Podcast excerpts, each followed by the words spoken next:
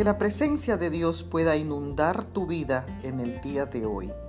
Jorge Bucay, un psicoterapeuta argentino de mucha experiencia, en uno de sus cuentos hace la historia de cómo un puma alimenta y lame las heridas de un venado herido, dándonos a entender que debemos ser como el puma, listos para luchar y buscar un venado, una persona a quien ayudar, encontrar a alguien que no pueda valerse por sus propios medios y servirle, porque servir y ayudar es el secreto de la vida cristiana.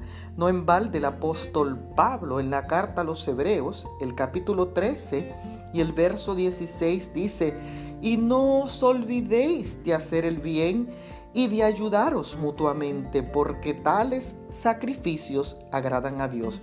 Dios te bendiga.